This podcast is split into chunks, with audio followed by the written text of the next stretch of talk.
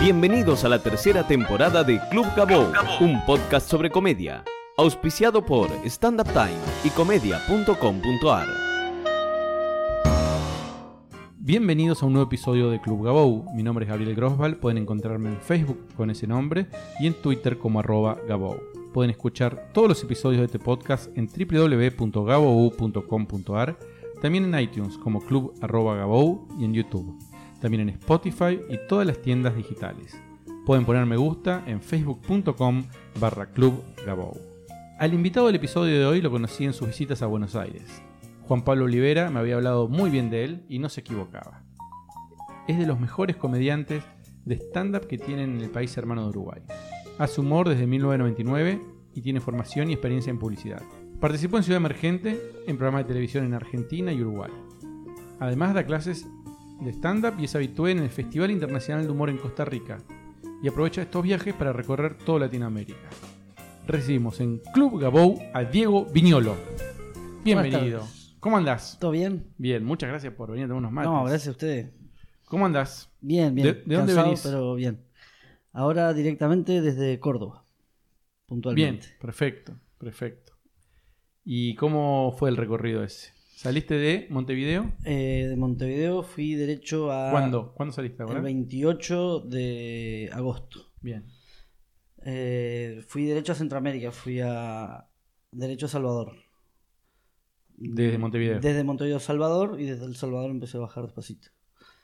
Ahí hice El Salvador, Nicaragua, Costa Rica, eh, Bogotá, Medellín en Colombia.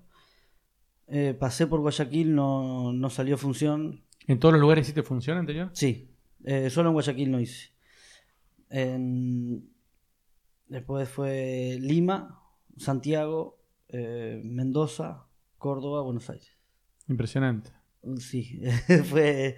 Yo lo veo desde afuera en realidad a veces. Este, habiéndolo hecho el año pasado, como que cuando volví recién y lo miré hacia atrás, digo, "Ey, esto está, está más grande de lo que yo me parecía, o que por lo menos El año pasado hiciste al revés. el año pasado hice, fui desde abajo, fui recorriendo desde abajo. ¿Y por qué cambiaste el recorrido este año? Porque mm, en realidad al ir desde abajo yo ya tenía fecha de vuelta en avión.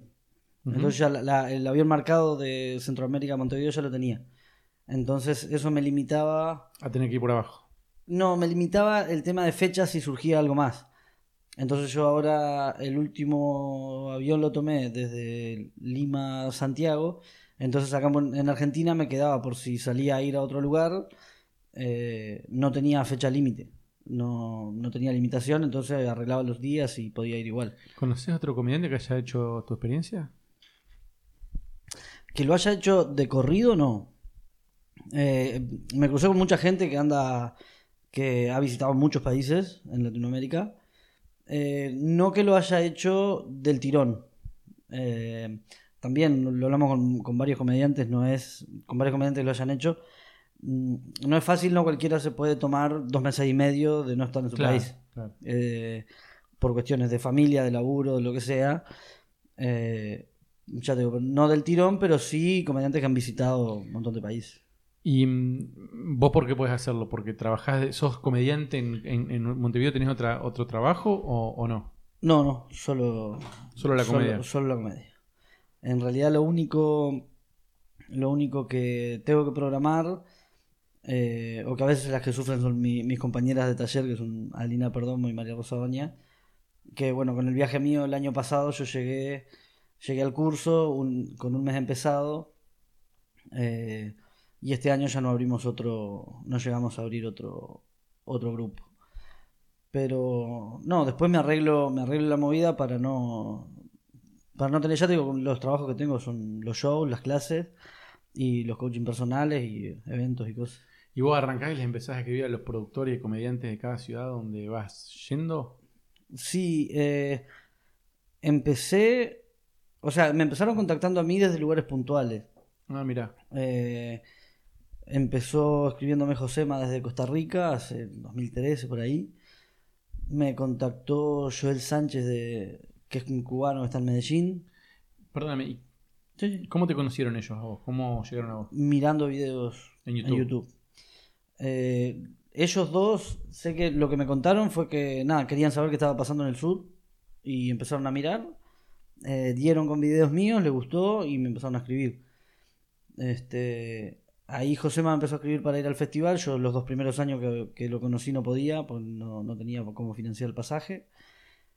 Eh, después ya sí pude, pero nada, ahí empecé a tener como esos dos puntos. Que la, la diferencia era que no era gente a la que yo le escribía, eh, hola, voy para ahí, tal cosa. Era gente que me estaba invitando y ya, eh, digamos, dándome la derecha, decir, vení que yo te ayudo. Entiendo. Vení que yo te ayudo, te consigo un amigo donde quedarte, o te quedas acá, o te consigo un show que te solvente un hostel, o lo que sea. Eh, que es diferente a llegar a un lugar y empezar a preguntar o empezar a pedir, sino que es alguien que te está recibiendo, quiere que vayas, Claro. eh, y nada, te reciben, te están recibiendo mucho mejor. Y después desde adentro los contactos ya em- empiezan a multiplicarse. Eh, ya uno que se entera, eh, sabe o vio el afiche, un compañero compartió, lo que sea, y ya me escriben para ver si voy a ir ahí. Y este año de, de México me vienen escribiendo, me escribieron este año de Guatemala, de la gente de Ecuador me escribió también y no, no me dio el tiempo de, de hacer O sea que vos vas construyendo un recorrido, una Sí. ruta. No es que lo haces y no volvés nunca más o te desconectás.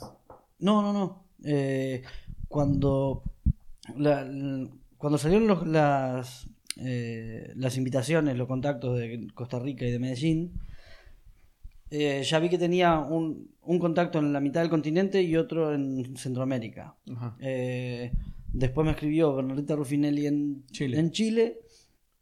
Y digo, bueno, ahí ya tengo un, un recorrido en donde por lo menos eh, no ir derecho a Centroamérica y volver. Entonces puedo recorrer por lo menos cuatro países. Y después, nada, el pasaje de pasar por Buenos Aires, por Argentina, para llegar a Chile, eh, lo podía hacer por tierra.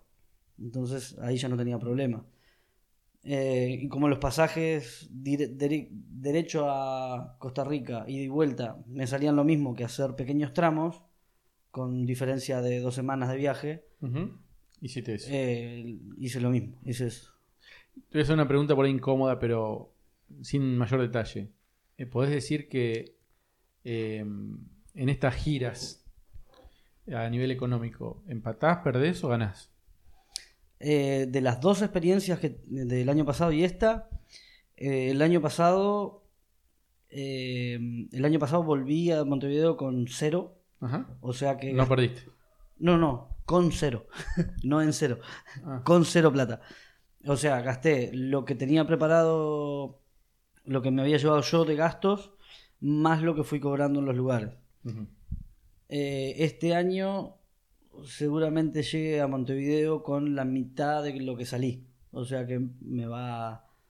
En ese sentido mejoró. Mejoró. Pero Mejoró. todavía no, no Yo- es rentable, digamos. No es rentable de ganar dinero. Claro.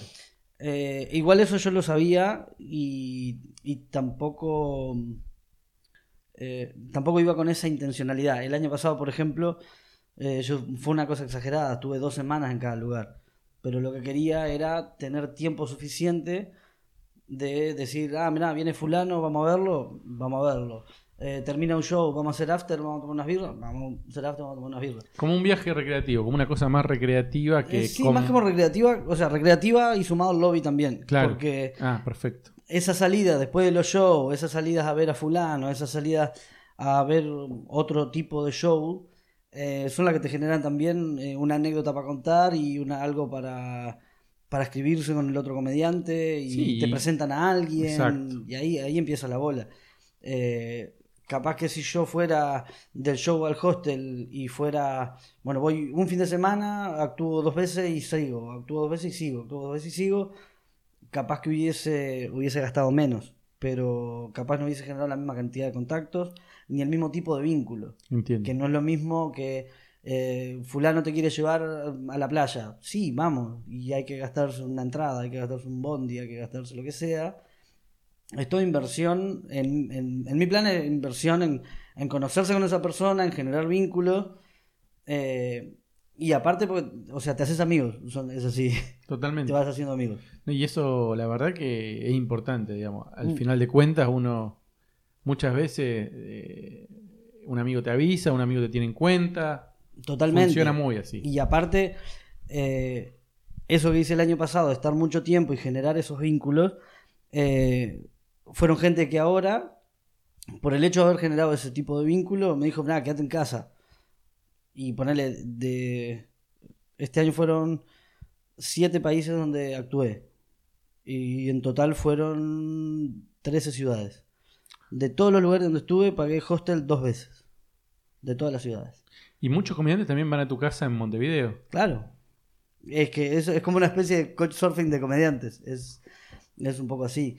Pero ya te digo, ese tipo de vínculos, esa, confianza que se genera, ese irse a tomar una birra, ese por allá coincidir con alguien, no sé, te, te volvés medio, medio borracho conversando con alguien y sale la confianza y generás vínculos. Nada, ese tipo de cosas acercan y, y ya te digo, después son los que me contactan con alguien, los que le dan una tarjeta de buena fe, mirá, llamalo a este pibe, Claro. eh, recibilo, eh, nada, ya te digo, y cada uno que me recibe por la confianza del anterior me recibe con la misma confianza. O sea, total. O sea que el- e- ese plan sirvió, fue toda inversión haberme quedado y gastar un rato más en ir a comer o en ir a comer a un lugar capaz más caro de lo que yo tenía en mi presupuesto, que normalmente no iría. Pero, Pero, bueno, cerramos los ojos, vamos con los muchachos y Claro. para allá abrís la carta y hay cuatro cifras y así, no estaban los planes y bueno, todo inversión, esta inversión. Y nada, funcionó como inversión también. claro. Y, y todavía no sabes lo que puede generar además, porque esto es una carrera larga. Bueno, eh, eso también, esto, esto va para largo. Y Y va creciendo además, vos lo vas viendo, que no es que lo hiciste una vez y ya está. Es Claro. cada vez mejor. cada vez más. Y con todos hablamos lo mismo, como que la con, con todas las personas, a ver, por suerte, me pasó de cruzarme con, con gente que estuve en Costa Rica, después me la crucé en Medellín, y después gente que estuve en, Bogotá, después me la crucé en, Chile. Eh, hay mucha gente dando vuelta, o sea, estaría lindo armar un mapita de, de la gente, de cómo se está moviendo, y andan las pibas de las manzanas de Eva para allá y para acá, y fueron a México y a Perú y, no sé, y a Colombia, y los mexicanos vienen a grabar acá y ya se pasan y Y van los venezolanos también, los los, venezolanos colombianos también. también, y los colombianos van y vienen, todo. Hay, hay acá- mucha gente. Acá pasa en Buenos Aires que vienen a Ciranús colombianos a hacer stand-up eh, que revientan la sala y no nos enteramos.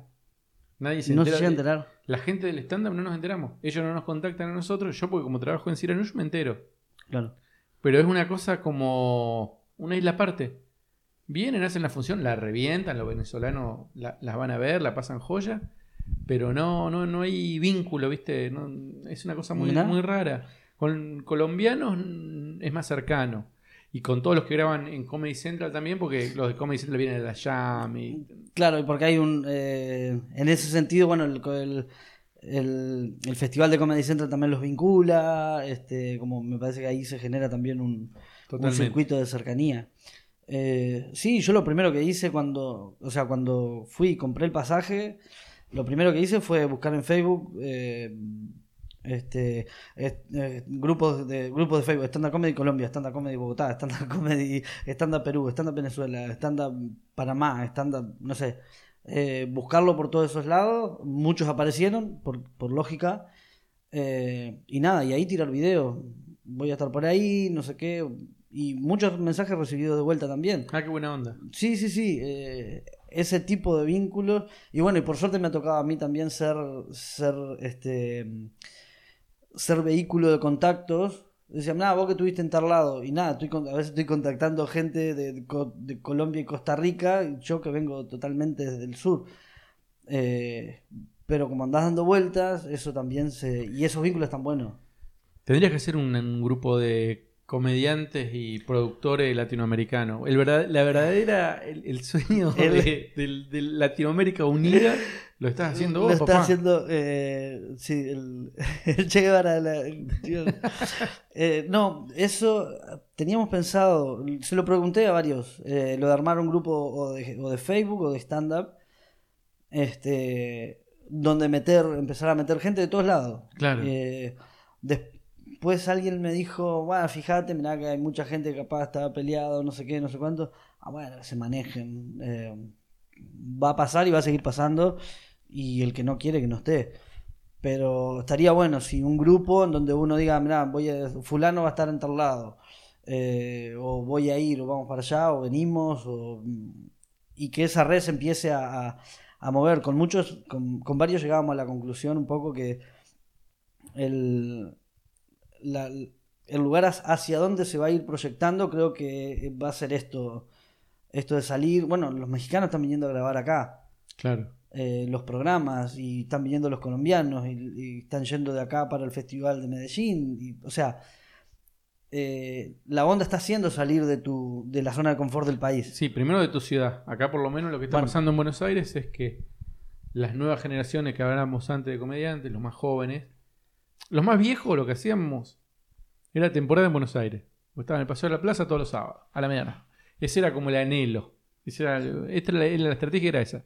Y por ahí, y si eras muy mainstream, por ahí jueves, viernes y sábado. O viernes y sábado. En, en Paseo de la Plaza, ponele. Eh, y cada tanto una gira en el interior, ponele una cosa así. Claro. Los más nuevos, que son más piolas, que tienen la experiencia y que ya la vieron como esa ya vienen con el camino medio allanado. ¿Qué hacen? Te clavan una por mes en Buenos Aires o dos y después gira. Entonces, eh, para mí fue un cambio de paradigma muy grande, que yo no lo entendía, pero la verdad que tienen razón, eh, porque no agotás el- la- las El- plazas el nunca. Claro. Eh, y, y abrís plazas nuevas todo el tiempo, porque aparte mantenés caliente otras plazas del interior. Entonces se multiplican las ciudades donde vos podés laburar. Claro. Yo creo que ese fenómeno, que cuando nosotros empezamos lo veíamos recontra lejano, para mí lo que va a empezar a pasar es que esto que decís vos, que va a empezar a pasar en otras ciudades de. que ya pasa en Montevideo, por ejemplo.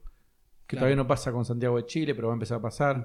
Ahora vamos con Maga a Paraguay. Cuando sale este podcast ya fuimos a Paraguay. Ah. Eh, eh, mm, Rayuela ya fue a Bolivia. Javicho está en Bolivia. Eh, ¿Viste? Empieza a haber una cosa de acercamiento más grande. Con Chile tenemos muy buena relación con los comediantes, pero todavía no hay un circuito de. de acá vino eh, Natalia Valdebenito y no vendió como en Chile. O, No, o, claro. Digamos. Bueno, pero ya Copano grabó acá. Hmm. Y llenó el Empieza- Maipo. Empieza como a, a- a pasar.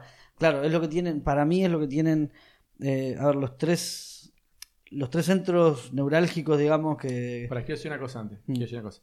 Que al principio, cuando los comediantes iban de gira, no funcionaba. En, dentro del país tampoco funcionaba.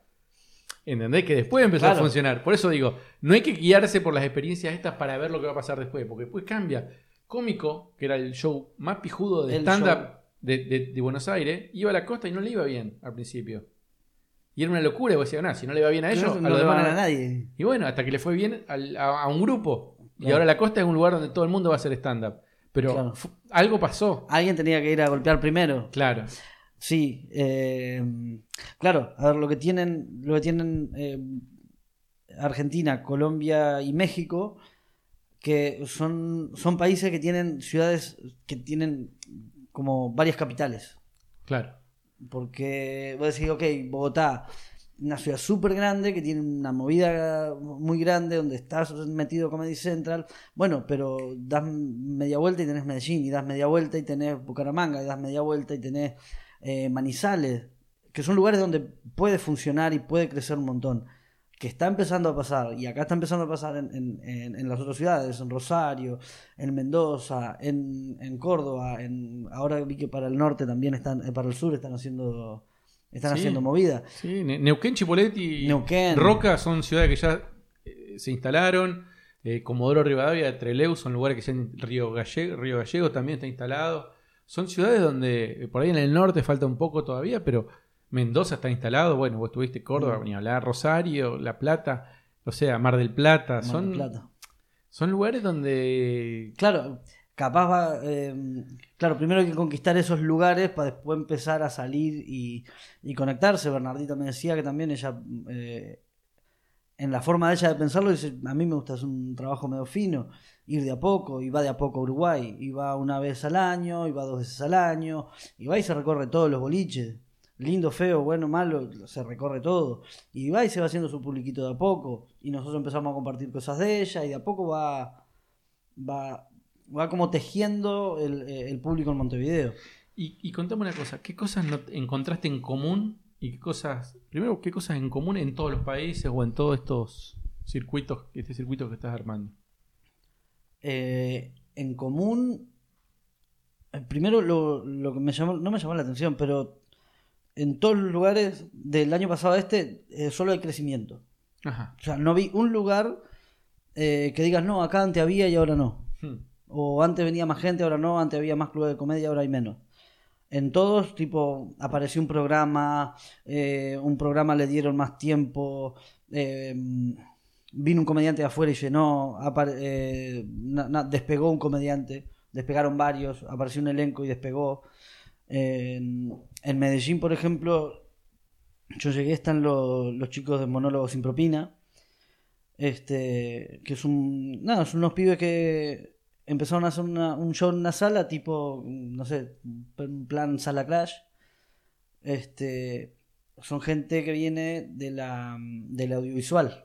Entonces empezaron a filmar, prolijo, audio separado, tres, cuatro cámaras, la previa en el camarín. Le pusieron una pequeña escenografía, muy lindo. Eh, y empezaron a subir pequeñas pastillitas de los comediantes que iban. Y ellos son, son un fijo de tres que todas las semanas se proponen hablar de algo diferente. Entonces este año habla, esta semana hablan de mm, famosos, la semana que viene hablan de cultura, la semana que viene hablan de sexo, la otra de no sé qué. Eh, creo que no sé si me contaron que pasaron menos de un año para que venga a Teleantioquia y le diga, che, ¿no quieren una eh, media hora en Teleantioquia? Claro que sí. Lo que hicieron el trabajo prolijo y pasaron a Teleantioquia. Voy este año y creo que ya estaban, no sé si con Comedy Central dándoles una mano y les armaron una escenografía preciosa y ya pasaron a otro estudio. Eh, o sea, todo lo que veo va avanzando. El Crecimiento. Festival, el Festival de Costa Rica hasta el año pasado eran cuatro noches que eran 32 comediantes. Este año eran cinco noches, 40 comediantes de ocho países diferentes. Eran creo que 18 internacionales. Hermoso. O sea, eh, todo, todo el tiempo hacia arriba, todo el tiempo hacia arriba. Y en todos lados me encuentro gente que está realmente fanatizada con el, con el género.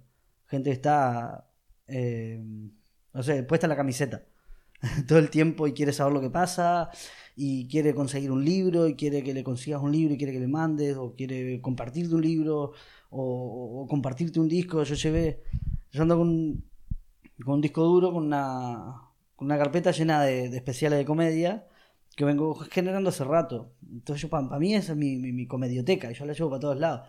Y como la tengo para prestar y para compartir, y se la llevo a, al, al hermano de Josema en, en Sí. Costa Rica. Y le digo, nada, fíjate que tiene, tiene un montón de especiales, le digo, fíjate, copiate los que quieras. Y empieza a mirar así, este lo tengo, este lo tengo, este lo tengo, este lo tengo, este lo tengo. Mirá, vos lo que te falta es esto. Me metió como 50 gigas para dentro del coso. O sea, ¿Lo tenés acá? eh, lo tengo en Buenos Aires. Sí, sí, te lo traigo, de una. Este, Mañana llevo la compu allá. O, bueno, Sí, mañana claro. después arreglamos. Después arreglamos.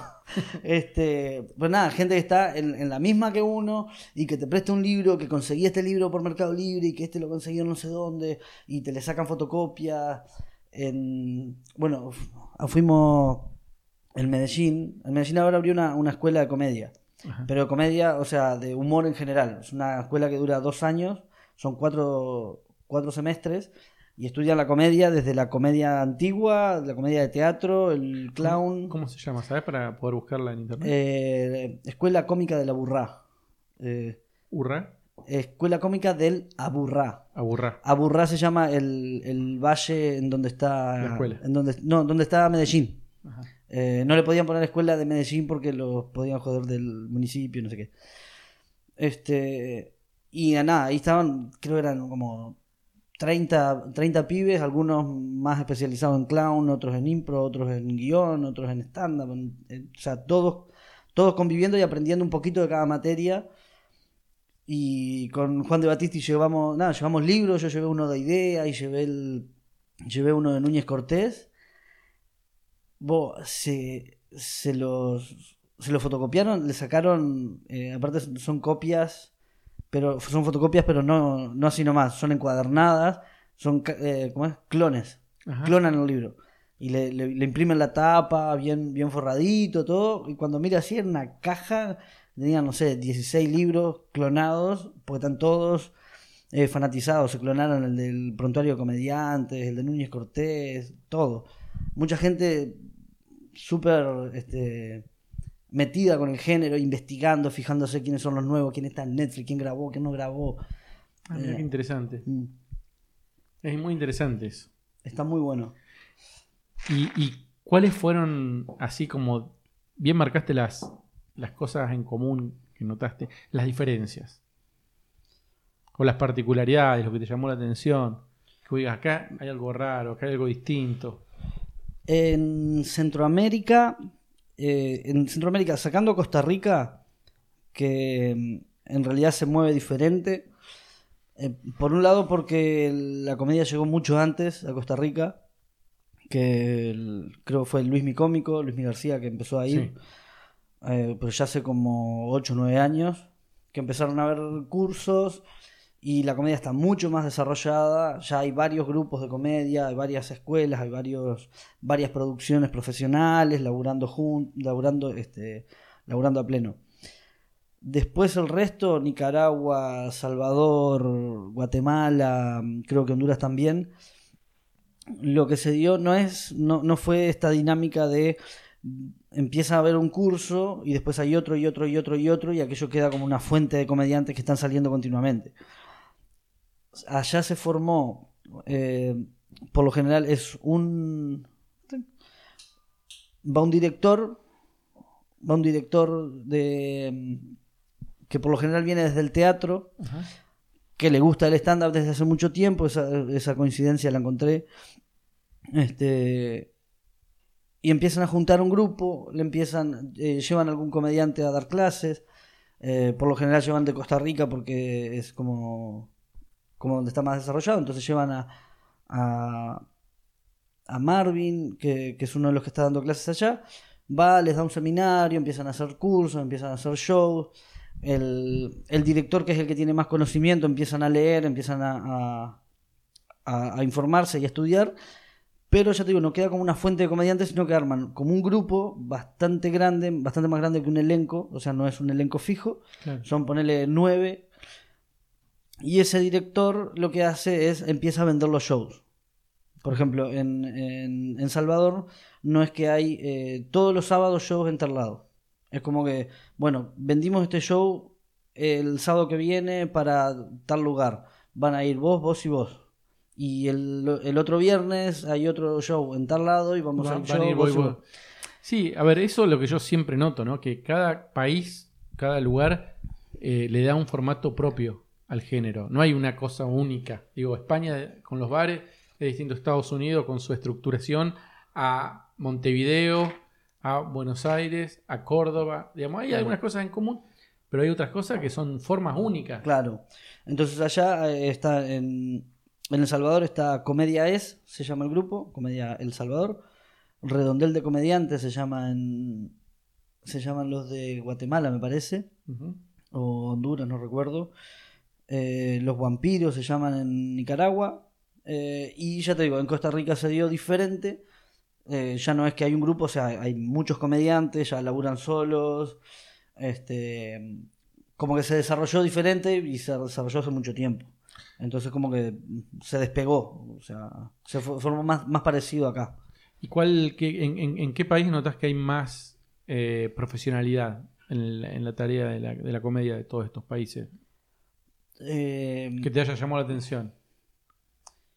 el- no, obviamente lo que está más desarrollado es Buenos Aires, por una cuestión de tiempo y por una cuestión de que, bueno, eh, Argentina tiene cultura de entretenimiento.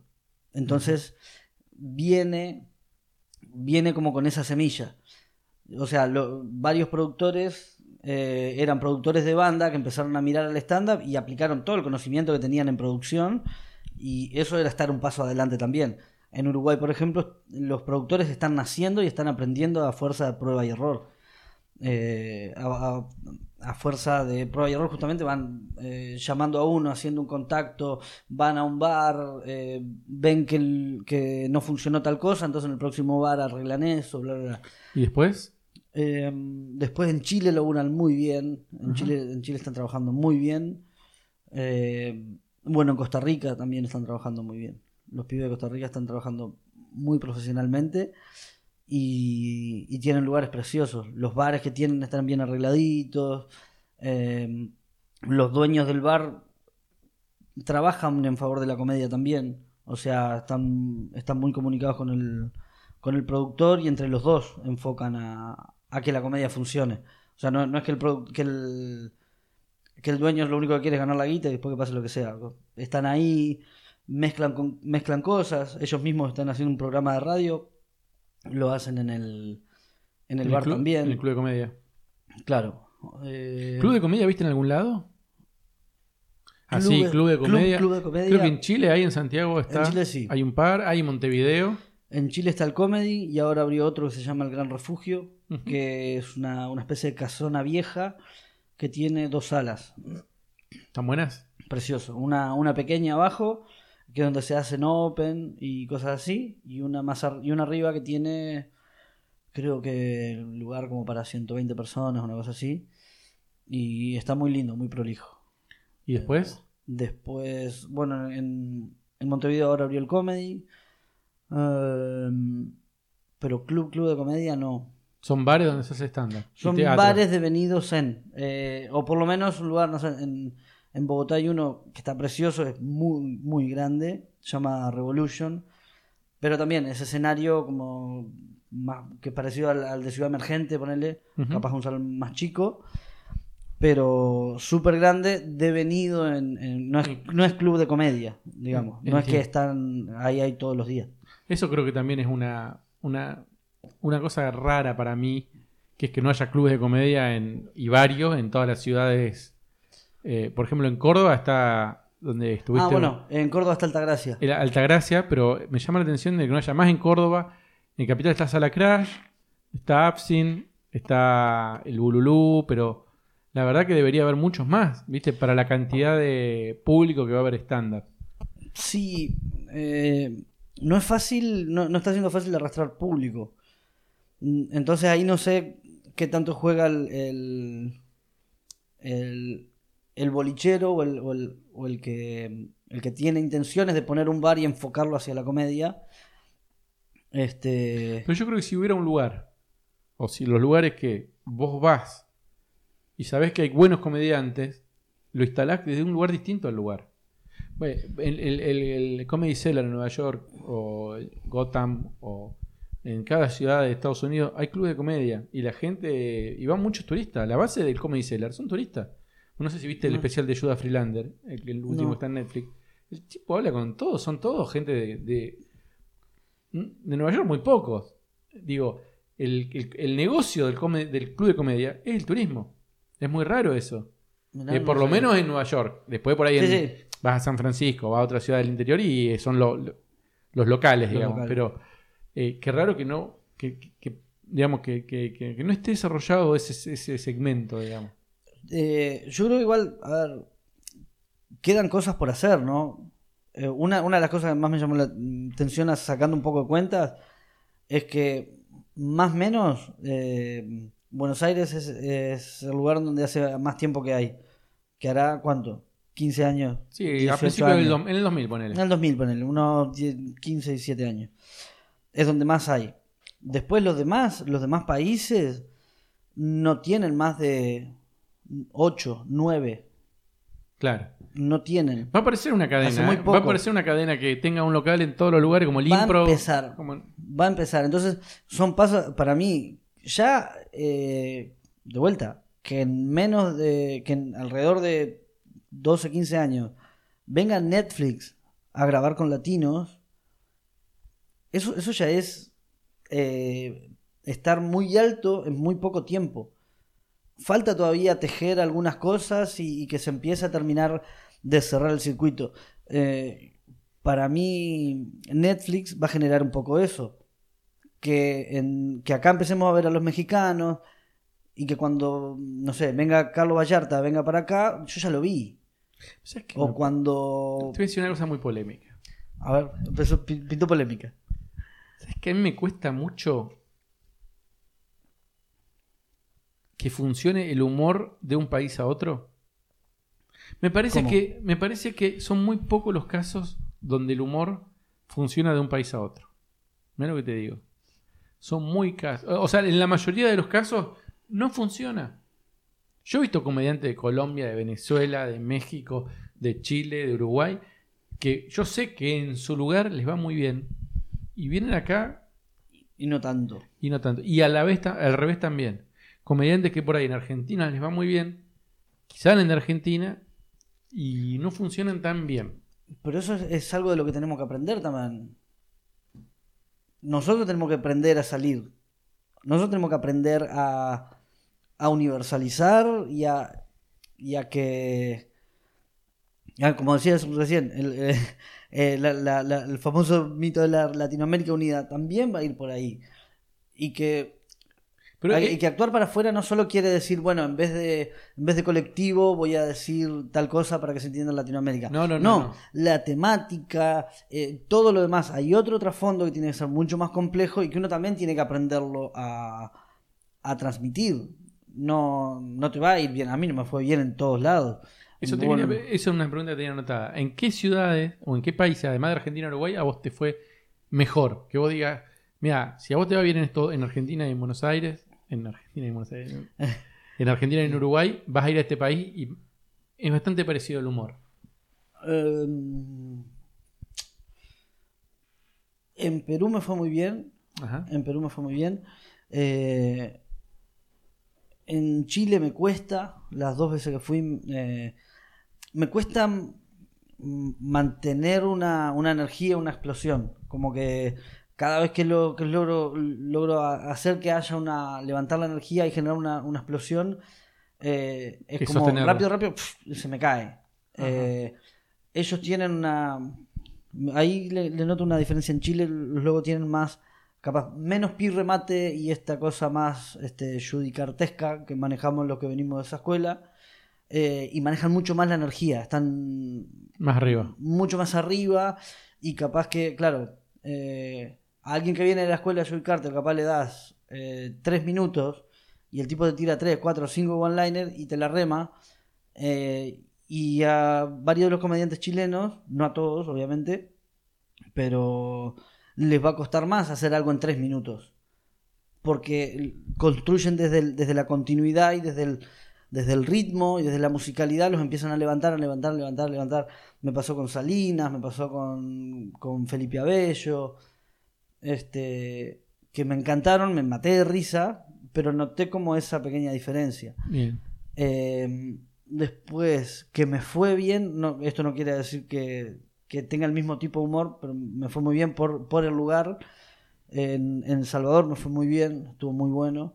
Pues esa es otra, eh, depende del lugar. Yo fui a lugares, eh, eh, o sea, extremos. Fui desde un barcito de 20 personas hasta el festival de Costa Rica con 700. Entonces, en, esa gama hubo, hubo de todo. Pero eso, eso creo que fueron los dos lugares donde me sentí mejor, capaz. Y, a ver, esto vamos a entrar en un tema delicado, que es el siguiente. Eh, a mi entender, ahora la comedia está pasando un momento genial, por un lado, y crítico a la vez, eh, en lo que yo denomino un terremoto, con lo que pasó con Luis Luis Equedien. Vos venís hablando, me imagino, estos días, esto explotó ahora, y vos venís hablando, me imagino, con varios comediantes en varios lugares, en varias ciudades sobre el tema. Eh, y yo lo que veo es que no sé si hay una reflexión real y profunda de los comediantes latinoamericanos sobre la cuestión de género en su rutina. Digo, el otro día vi un comediante colombiano que decía en su rutina decía, nada, las mujeres son maravillosas, pero están locas. Digo, eso planteado hoy en Buenos Aires, 2017, es, no te digo inaceptable, no lo encontrás, ya no existe más Ya un no, sí. comediante que Es tenga esa 80s. premisa. Es 80. Es- Sí, o 90, O o, 90. o hace 5 años, digamos. bueno, sí. Tampoco nos agrandemos, No, pero no, digo, no, no nos vayamos tan para atrás. pero, ¿qué notas vos Al, en, en relación a, a- a este tema en los distintos países? Eh, a, riesgo, a riesgo de que me golpeen después, pero sí, yo noto en- noté que por lo menos de como que desde Perú hacia arriba no hay una todavía una una conciencia de que esos pequeños chistes que siguen sonando divertidos o tienen la vuelta de rosca en el trasfondo siguen sosteniendo una premisa de eh, De de, estereotipo. de- de estereotipo y de, estigmatizar un, un- y de sostener so- todavía sostener ese tipo de cosas me crucé con un con un este con un comediante cubano que me habían hablado me hablaron muy bien de él es muy bueno eh, éxito en, en Miami no sé qué no sé cuánto y claro tenía toda una rutina de de tipo no sé, "Eh, ¿qué? Metrosexual. Dice, eso es un gay. Es un gay. No sé qué. Y el gay hace esto y el gay hace lo otro. Y fue como, bueno, no estás teniendo ni, ni un pequeño, ni, ni un poquito de conciencia en que eh, hay otras cosas para decir que sostener todavía el, el acting del, de- del afeminado o el acting de no, los gays caminan así, los gays te tuercen la muñeca o te cosas, cosas. Como que veo que para este lado se superó. Capaz que por una cuestión de, de, de historia también, de que ya se hizo, de que ya se hizo tanto que se terminó tomando conciencia, de que, de que hay un movimiento que está eh, impulsando también ese cambio de paradigma de a poco. Eh, y en cambio en otros países siguen habiendo, eh, sigue existiendo la comedia del, del, del hombre mal, mal maquillado con una peluca de colores y una, y una boa rosada. Pero a- acá también existe eso. Pero lo que digo es, y me imagino que en Uruguay también, pero lo que digo es, eh, en, por lo menos en gran segmento la gente que hace stand-up, es un tema que ya pasó, el tema de, de lo- de- de- el, el tema de no considerar eh, el- las cuestiones de género dentro de la rutina. Me parece que hay una visión muy aguda. Gracias a Dios, me parece. Digo, Sí, me- sí, me- obvio. digamos, eh, estos grupos, si querés, entre comillas, radicalizados, que para mí no lo son, pero digo, eh, eh, que estén, que, que militantes de la causa, me parece que nos están haciendo un favor a todos. Sí, totalmente. Y, y me llama la atención no ver que eso se ve en otros países, digamos, que sí, por, seguramente en Uruguay y en Chile sí lo veo porque eh, he escuchado comediantes que muy conscientes del tema. Y no- bueno, es lo que vos me decís, me lo corroborá, digamos, de, de Perú para arriba el tema no es un tema. Yo lo vi por ahí, claro, como que esa premisa se sigue sosteniendo. eh, a ver, como me parece que acá ya se concientizó en que ese tipo de. eh, sostener ese tipo de premisas termina a la larga haciendo daño, y a la corta también. Y como que para arriba me parece que todavía no se ha. mm, No ha sucedido. No, no ha sucedido esa visión. No sé por qué. A ver, por un lado pienso que tiene que ver. eh, un poco por la, por la historia también. Acá cuando se empezó a hacer stand-up tam- se, se, se seguían haciendo, seguían apareciendo. Ahora todavía... Hasta ahora siguen, siguen habiendo comediantes eh, que también a veces tienen que pasar por eso para después darse cuenta del otro. Capaz.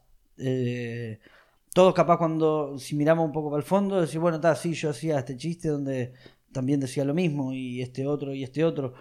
Y capaz no sos consciente hasta que ves que, lo, que otra persona hace algo similar y decís, ah, bueno, pero lo mío era bastante parecido a eso, ojo. Eh, y empezar a hacer la introspectiva. Capaz que todavía no sucedió ese tipo de, de, de miradas y a la larga empiece a suceder. Sí, Eh, por ejemplo, desaprender lo que eh, hemos aprendido Claro, tantos años. Claro. que- y es una cosa... por ejemplo en Costa Rica no. Eso te iba a preguntar en el festival, que vos viste ocho países, creo. O sea, ahí te digo una visión muy grande del asunto. No pasó. No lo vi. Y, y me pasó el año pasado lo mismo. Hay como una. Hay como una conciencia de género. Hay como. A ver, es raro porque hay. Si bien hay una conciencia de género en el festival. eh, este año había tres mujeres de Eso te iba a 40. preguntar. Ah, ahí está. O sea, En, en la temática eh, hay una defensa del género, hay, hay un cuidado por no caer en, en, en, en esas premisas este, de género eh, conocidas, trilladas y ya dañinas. Pero aún así, este año había tres y es el festival en donde había más. El año pasado había una ¿Por qué? local. ¿Y por qué? Porque hay que pagarse el pasaje y es más Hay fácil varias, para... hay varias cosas. En- Te pregunto o sea, si sabes, ¿eh? Porque No, por no, ahí- no, eh, no, no es que sepa el, el por qué. O sea, te- hay cosas que nosotros podemos eh, llegar a, a- A intuir. a intuir que para mí es una combinación de dos cosas. También me lo pregunté, obviamente, y, y- y- y- y lo preguntamos y lo consultamos. Hay, hay dos cuestiones que influyen que son inevitables. Una, que en toda la comedia hay menos mujeres. Sí. En toda la comedia. El promedio son menos. Son menos. Eso sí ya no lo puedo contestar. Que, que también influye en todas las artes. O sea, hay menos mujeres guitarristas, hay menos mujeres bajistas, hay menos mujeres eh, cantantes, hay menos mujeres pintoras. ¿verdad? Por una cuestión histórica se las relegó siempre y no se les permitió hacer. Después de eso está lo otro que sí son las cuestiones técnicas. Que el grupo ya de mujeres que hay para llamar de Latinoamérica eh, es reducido. A eso sumale la disposición que tengan, eh, que el productor las conozca y confíe en todas también. Hay. eh, eso también influye. O sea, en, en- en llamar. El- Pero el yo te tipo- aseguro, mira, yo como productor te aseguro que en Uruguay, en Argentina y en Chile por lo menos Tenés un montón. hay un montón. Y de hecho, Excelente. a ver, ¿eh? Este año salieron, que yo las vengo siguiendo mucho porque me interesó mucho el proyecto del tema de las manzanas de Eva. Son nueve. Son nueve de, creo que son, son como cinco países. Ahí tenés. Ahí tenés. Después empieza, ya te digo, la relación con el, la relación y el conocimiento del, del- productor. del productor, que, que él mismo me decía, claro, cuando, cuando yo los convoco a los comediantes y los comediantes empiezan a postear en, en- en sus redes que van al, que vienen al festival, me llueven los mensajes, me llueven los mails, me llueven los mensajes privados, me llueven los, los WhatsApp de gente que quiere venir. El tema que, claro, le escriben cuando el tipo ya está hasta acá de laburo. Claro, No, te- no tiene ni siquiera, no, no, no tiene tiempo de entrar a ver y fijarse y ya no tiene tiempo de seguir seleccionando. El loco intenta, este año llamó a, llamó a una mexicana, llevó a, la, a, a Gabriela de Chile, a la comediante eh, local, bueno, en Costa Rica empezaron a aparecer más. Eh, también pero- no todos se pueden pagar el pasaje. no por lo menos se lo plantea. El- el- Sí, sí. Ah, bueno, ya es un montón. Sí. Me parece que, digamos, me parece que también empezar a plantear, a planteárnoslo, eh, ya me parece que es un avance. hay un pro, hay, hay, hay un, una intencionalidad en ese sentido. Qué bueno. Eh, lo intenta hacer, claro, mirás, mirás el afiche y, y duele, 40 comediantes y había 3 mujeres. Cuando vos das media vuelta y tenés una lista larguísima de, de- de comediantes mujeres excelentes. Bueno. Entonces, eh, es como raro. Diego, ¿qué cosas recomendarías a un comediante que está en cualquiera de estos países que estuviste hablando, que estuviste visitando, que quiere empezar a moverse y a participar en lugares, y estar en otros países, girar, eh, ir y visitar y recorrer y conocer y eh, mm, hay que tener un temple y un interés por eso, digamos, por viajar y por conocer. Pero ¿qué, qué consejos les darías para que empiecen a, moverse y para que puedan concretar ese objetivo, si es que lo tienen? Eh, no sabría dar un consejo exacto. Lo que, lo que yo hice que me funcionó fue prepararme con mucho tiempo. A ver, el, el proyecto se concretó el año pasado por primera vez, pero yo lo vengo laburando desde que llegué a desde que me vine a vivir a Buenos Aires, 2013-14. Que empecé diciendo, ah, bueno, qué bueno estaría hacer Rosario, Córdoba y Mendoza. Después, vamos, pará, pero me llamaron de allá y no, y hay esto y hay lo otro. Ah, bueno, agrandémoslo a ver qué onda. Ese proceso fue largo eh, e incluyó mucha cosa. Empezar a grabarme videos pensando en una universalidad. Eh, ya empecé a grabar videos en donde, bueno, cada, cada salida pequeña o en los programas de televisión o- o los videos que yo quería subir o el del festival o lo que sea, eh, ya pensando en decir, ok, mi público no es Montevideo. Mi, mi público, que mi público sea. Voy a tratar de hablar a cualquiera que hable español. Es más, empecé a tuitearle a, a tuiteros de, de España, eh, porque no tengo tanto contacto con comediantes de allá, pero fue, empecé a... a- ahora me, me hice muy amigo de, de Luismi, pero empezar a decir, "Bueno, fíjate, ¿se entiende esto? ¿Te parece divertido? Bueno, empezar a, agrandar el, público objetivo, que mi universo sea no Montevideo, no Buenos Aires, no el Río de la Plata, cualquiera que hable español. Entonces voy a tratar de, apuntar hacia ese lado. Y que los videos generen eso. A mí me generó eso. Que los videos me los vio un cubano, un cubano que vive en Colombia y un costarricense y les gustó. Entonces, empezar a apuntar, a apuntarle con los videos. Tratar de, digamos, el consejo sería tratar de hacer videos copados para comediantes de toda Latinoamérica. Bien. Trata de comprar comediantes de no, no apuntes al público capaz. Pues no sé si te va a ver este Roberto de, de Chile o Juan Carlos de Colombia. Trata de que te vean los comediantes y que al comediante le guste como para llevarte o que tenerte en su show o lo que sea. Eh, la otra es, lo mío fue todo autogestionado. Entonces yo no esperé que me pagaran hotel, no esperé que fueran todos aviones. eh, me hice horas y horas en, en Bondi y yo eso lo cedo, ¿no? O sea,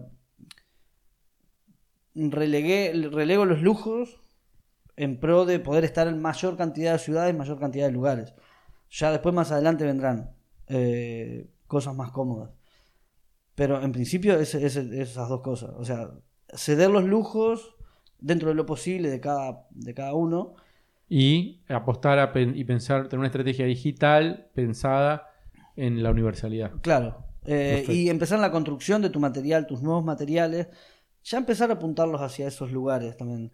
Este, como apuntar a comediantes de otros países. Vamos a cerrar el podcast. Te voy a hacer una pregunta muy delicada. Te voy a pedir solamente honestidad. ¿Cómo estaban los mates? Excelentes. Ah, Excelente me lo dijo de un verdad. uruguayo. Excelente de verdad. Gracias. Posta. Muchas gracias. Gracias a vos. Producción Alan Janowski y Gabriel Grossman. Auspiciaron Stand Up Time y comedia.com.ar. ¿Qué tal? Mi nombre es Nacho Arana. Si te gustó Club Gabou, no dejes de pasar por Hablando para afuera, otro podcast con entrevistas, charlas con comediantes o gente relacionada de alguna forma con la comedia. Está en iTunes, está en otras plataformas, también en la web www.nachoarana.com, así que los espero.